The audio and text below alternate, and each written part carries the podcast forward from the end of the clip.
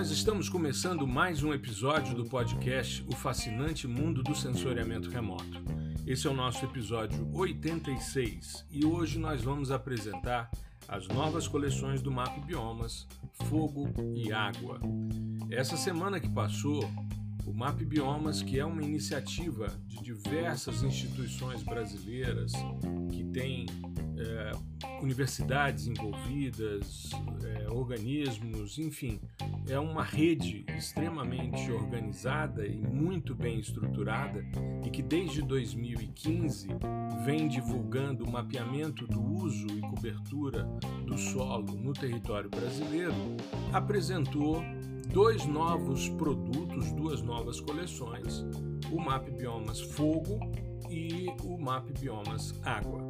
Eu vou tratar de um e de outro, já tive a oportunidade de é, olhar os portais, avaliar ali as coleções e verificar os aspectos associados a, a, ao Distrito Federal, que é a minha área de convivência mais intensa né, e de, pesquisas mais localizadas, então dá para a gente fazer uma, uma discussão um pouquinho mais ampla. No final da semana, nós tivemos o lançamento da coleção 6, que expandiu a série temporal desse mapeamento de uso e cobertura do solo de 85 a 2020. A coleção 5 ia até 2019. Então, é... mas isso foi mais no fim da semana. E como segunda-feira eles vão fazer o lançamento de uma nova coleção, que é o Map Biomas Mineração eu acho que vale a pena a gente deixar para falar sobre as mudanças que ocorreram nessa coleção 6 do produto principal desse mapeamento de uso e cobertura do solo, juntamente com essa, essa nova coleção que ainda não foi disponibilizada, vai ser na próxima segunda-feira. Bom, Uh, o Map Biomas, como eu falei, para mim é uma das iniciativas mais importantes que já se desenvolveu nesse país em termos de mapeamento de uso e cobertura do solo.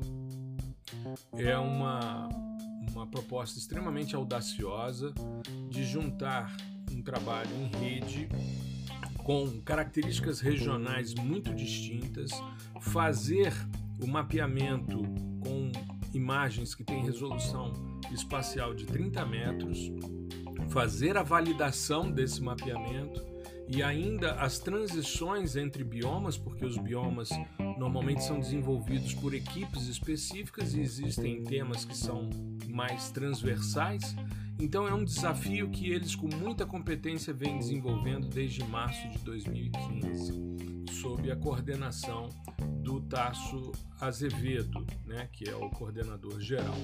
Eu tive a oportunidade de bater um papo com o Marcos Rosa, que é o coordenador técnico desde a coleção é, 4, e foi o nosso episódio 24 aqui do, do nosso podcast, e eu sugiro a você que ouça essa conversa porque ele esclareceu muita coisa de como é feito o trabalho. O Marcos, é, além da coordenação técnica, ele conduz os trabalhos tanto no Pantanal como na Mata Atlântica e traz com muita é, eficiência né, a condução da coordenação técnica de todo o sistema. Bom, o primeiro portal que foi divulgado nessa semana foi o Map Biomas Fogo. Para mim foi uma grande surpresa. Eu fiquei muito, muito feliz com o que vi até agora. Inclusive na live que fiz na quarta-feira, às 20 horas, ou ao vivo no YouTube, eu mostrei parte desse dashboard, né? E mostrei como é que a gente poderia utilizá-lo para investigar e buscar, por exemplo, uma imagem, uma cicatriz e tal e fiquei muito satisfeito com o trabalho. Realmente ficou muito bem feito. E eles chegaram a conclusões muito interessantes que eu queria compartilhar com vocês. Primeiro, sugeri a você que entre no site do Map Biomas, né, que é o mapbiomas.org, e ali você tem a plataforma do Map Biomas, começa ali uso e cobertura do solo, depois o MAP Biomas Desmatamento, a parte de regeneração, que é um tema que a gente inclusive conversou com o Marcos a respeito disso, a parte de irrigação, infraestrutura, qualidade de pastagem, que são temas mais transversais, e aí a gente tem os cicatrizes de fogo e água. Esse de cicatrizes de fogo eu achei muito interessante a possibilidade da gente organizar os dados de forma anual, então você tem uma noção de como é o comportamento é, por ano dessas queimadas. Nós, por exemplo, para o ano de 2020, nós temos aí. Então, para esse período aí, de 1985 a 2020, nós temos 533 milhões 499 mil 353 hectares queimados. Então, é extremamente importante a gente ter essa noção é, anual. Além disso, você tem a possibilidade de colocar os dados de forma mensal, e aí você vai ter uma noção é, quais são os momentos em que a gente tem as maiores queimadas, e a área queimada mais significativa está em setembro, o que, de certa forma, em termos é, climáticos tem muito a ver, né? O fato de você estar tá ali no final do período seco, então você já teve um processo de retirada de água do solo, você já teve a biomassa é, mais rasteira, que tem água como fator limitante, secando, e aí você tem essa disponibilidade. Mas uma coisa que eu achei genial, genial, quando a gente coloca uh, os dados mensais é você ter a espacialização por cores em função dos meses específicos. Então, por exemplo, eu queria ver um incêndio que eu estudei em 2010 para mostrar na live de quarta-feira. Então eu entrei no ano de 2010 no Distrito Federal, porque você pode fazer um recorte territorial de país, bioma, estado, município, região hidrográfica e bacia hidrográfica. Então coloquei estado, coloquei o Distrito Federal e uh, ao lançar essa questão para o ano de 2010, a área que eu queria investigar, que eu tinha estudado antes, era o mês de setembro. E aí foi fácil ir para o Earth Explorer e buscar no mês de setembro, porque você vai ter ali umas quatro cenas cobrindo, umas três, quatro cenas, por causa da resolução temporal, e aí você investiga e encontra a cena. Eu achei isso extremamente interessante. Eu percebi que depois do lançamento do, da coleção 6 na sexta-feira de uso e cobertura do solo, o portal está um pouco instável. Então, por exemplo, uh, algumas informações que existiam até ontem no portal sobre características e metodologias de cada coleção saíram. Né? E os dados é, eles estão oscilando, nem sempre a gente consegue visualizá-los. Mas isso deve ser ajustado ao longo do, da semana, principalmente por causa do lançamento dessa coleção nova de mineração. Nós temos a possibilidade de ver o acumulado, bem como a frequência de área queimada para o recorte territorial e para o período selecionado que você escolheu. Além disso, você tem aqui nível 1 e nível 2, o que é queimada natural, nos diversos tipos de uso e ocupação que o mapa né, original te permite, ou seja, se é uma formação florestal, savânica, mangue, se é em área antrópica, né, e aí você tem as diversas classes de uso é, em área antrópica, e isso pode ser verificado também. Uma coisa que foi interessante que eles destacaram no, na live de, de abertura e de lançamento dessa coleção é que a cada ano o Brasil queima área maior que a Inglaterra. Isso é um absurdo se a gente for pensar em termos de biodiversidade. Por quê? Porque estudos mostram que Quanto mais você queima uma área, ou seja, se você tem vários incêndios ocorrendo naquela área, você vai reduzindo a diversidade biológica dessa área. Tem ecossistemas que têm a, o fogo como parte da dinâmica, o cerrado é um deles, mas existem áreas que são passíveis de queima e que têm na sua dinâmica o fogo como um instrumento de manejo, mas existem outras áreas que têm o fogo como uh, um problema. Você tem áreas sensíveis a fogo, como é o caso de veredas, como é o caso de, de turfeiras, matas ciliares, matas de galeria. Então, tudo isso acaba tendo um problema muito sério, né? Então, é, o levantamento que eles fizeram mostra então que é, o Brasil, em cada um dos 36 anos, contando aí de 85 a 2020, queimou uma área maior do que o da Inglaterra, ou seja, foram 150.957 quilômetros quadrados por ano, ou seja, um percentual de 1,8% do país. Então, se a gente for analisar o acumulado ao longo do período, a gente vai perceber que já se queimou um quinto do território nacional, ou seja, 19,6% do Brasil, o que equivale aí a 1 milhão 670, mais de 1 milhão 670 mil quilômetros quadrados, e sendo que dessa, desse total queimado, 65% foi de vegetação nativa. Uma coisa também que eles perceberam é que o estado do Mato Grosso apresenta a maior ocorrência de fogo, seguido pelo Paraná e o Tocantins. Tá?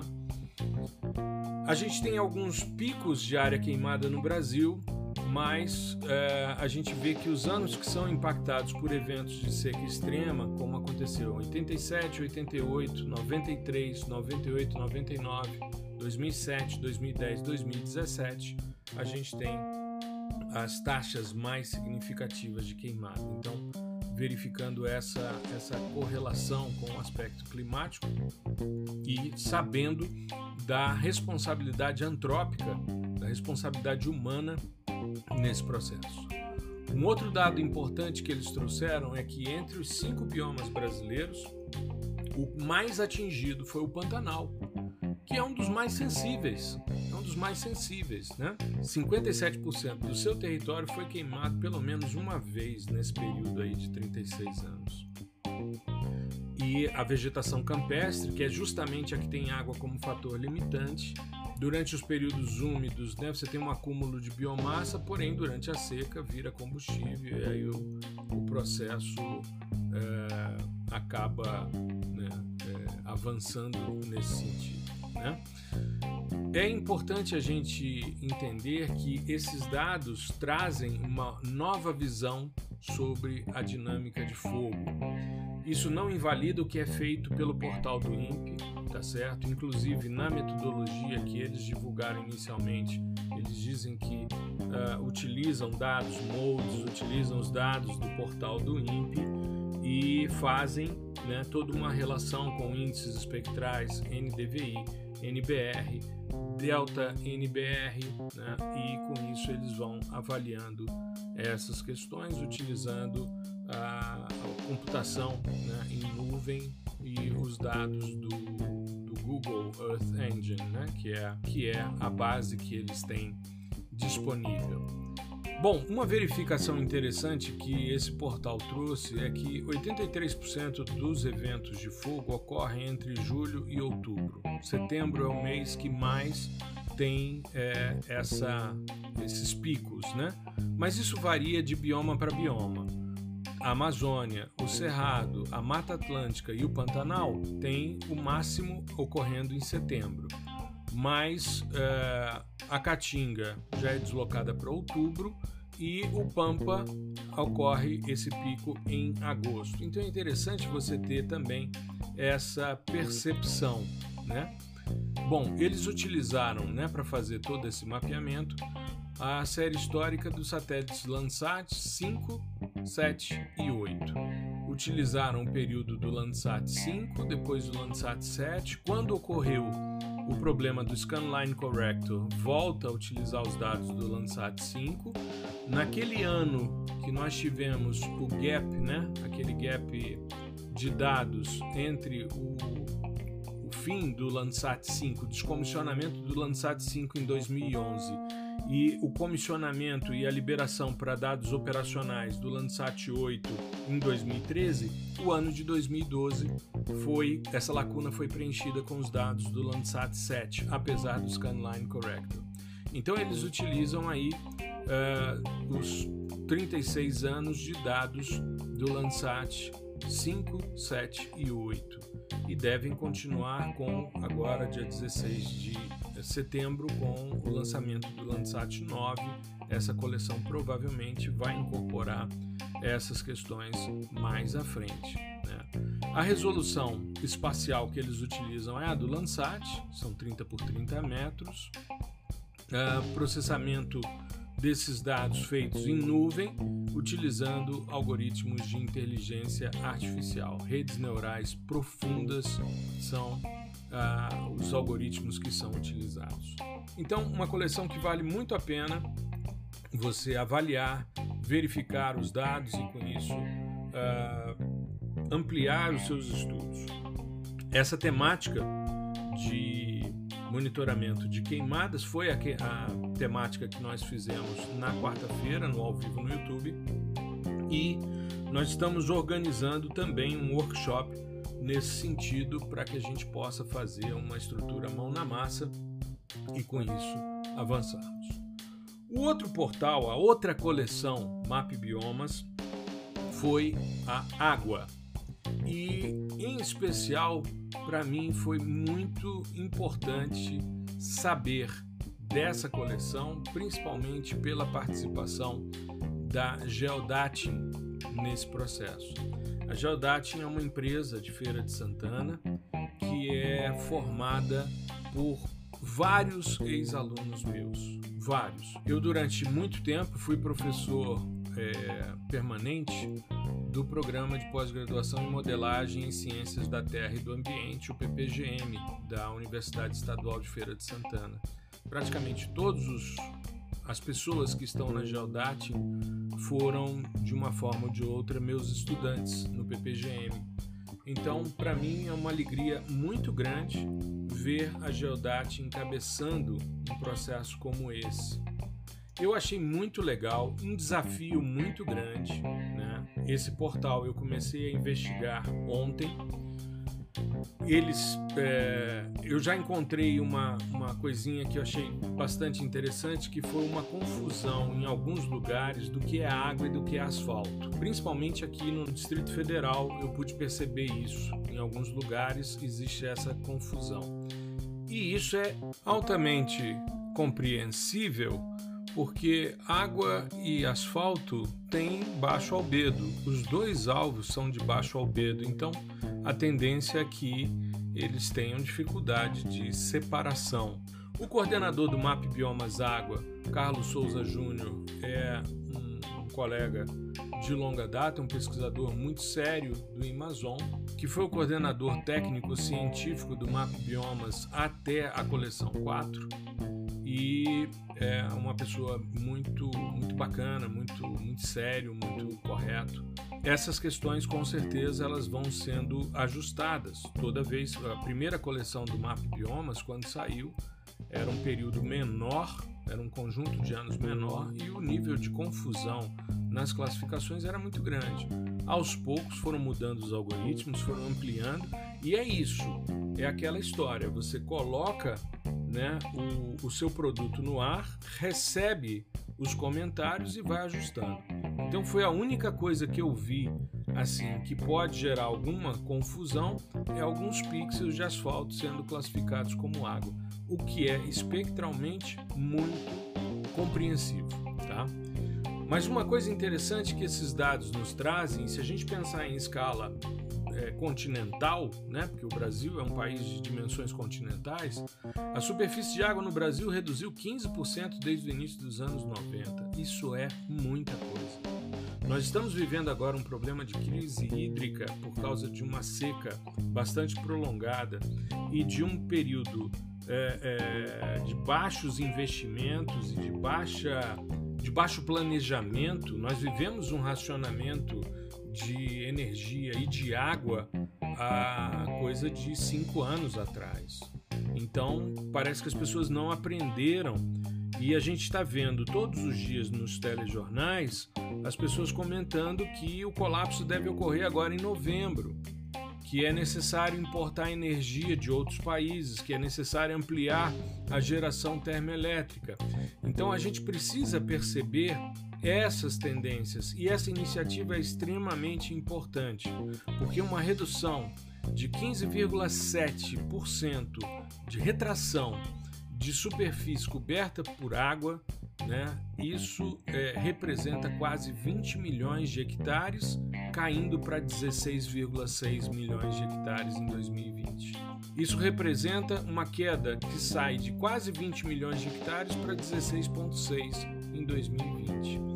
É extremamente importante que nós tenhamos essa preocupação e esses dados apontando os lugares que devem né, ter ações mais emergenciais. Por exemplo, a, a gente tem uma área, essa redução aí de 15,7%, isso equivale ao estado do Acre, ou quatro vezes ao estado do Rio de Janeiro. Então é importante que a gente tenha isso muito claro. Os dados sobre essa dinâmica de superfície de água do território, eles estão disponíveis no portal também em função dessa implementação da coleção 6. Eles hoje estão instáveis. Eu estou gravando esse episódio agora no sábado, tá? Mas é importante que a gente tenha uma compreensão dessas questões. Essa superfície de água no Brasil, esses 16,6 milhões de hectares, isso corresponde a 2% do território nacional, né? E, e representa 6% da superfície da água doce do planeta e 12% do volume disponível. Tá? Então a gente percebe aqui em 1991 a maior área registrada, 19,7 milhões de hectares, e no ano de 2020, 16,3 milhões.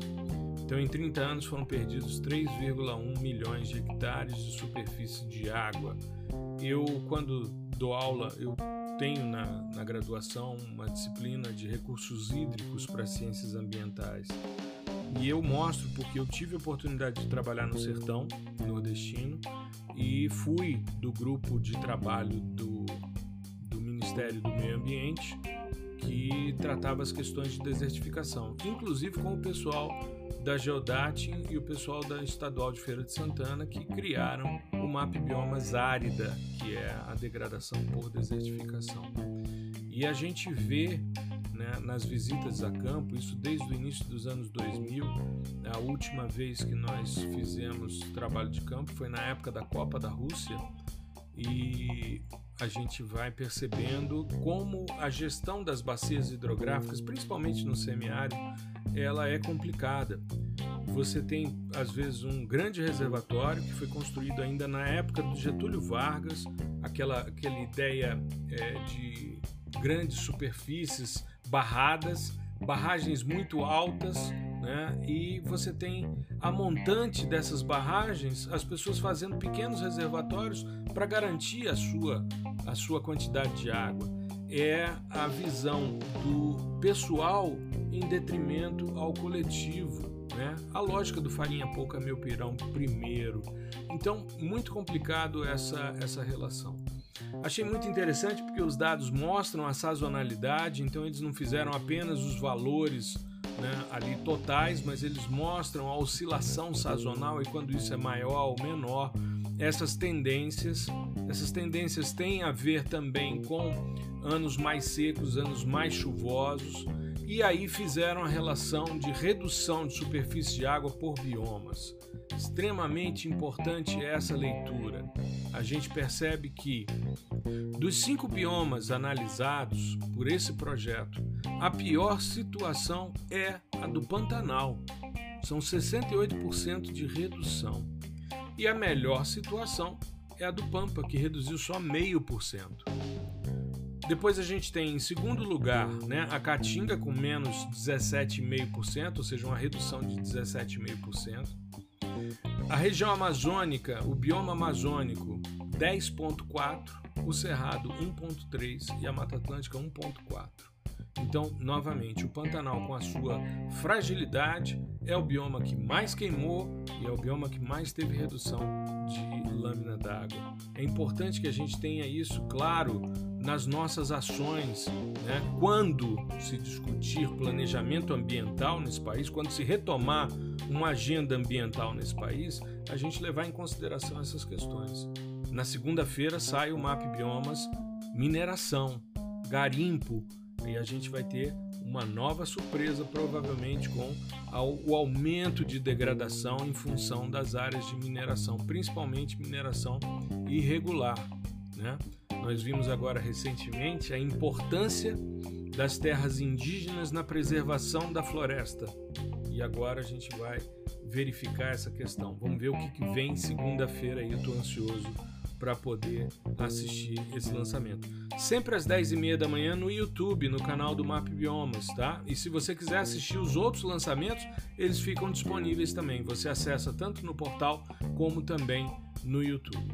Então eu queria parabenizar a coordenação do MAP Biomas, a coordenação geral, a coordenação dessas coleções. Eu acho que vocês estão trazendo informações que são preciosas para a nossa análise, para a nossa agenda ambiental brasileira, fundamental que vocês estão fazendo.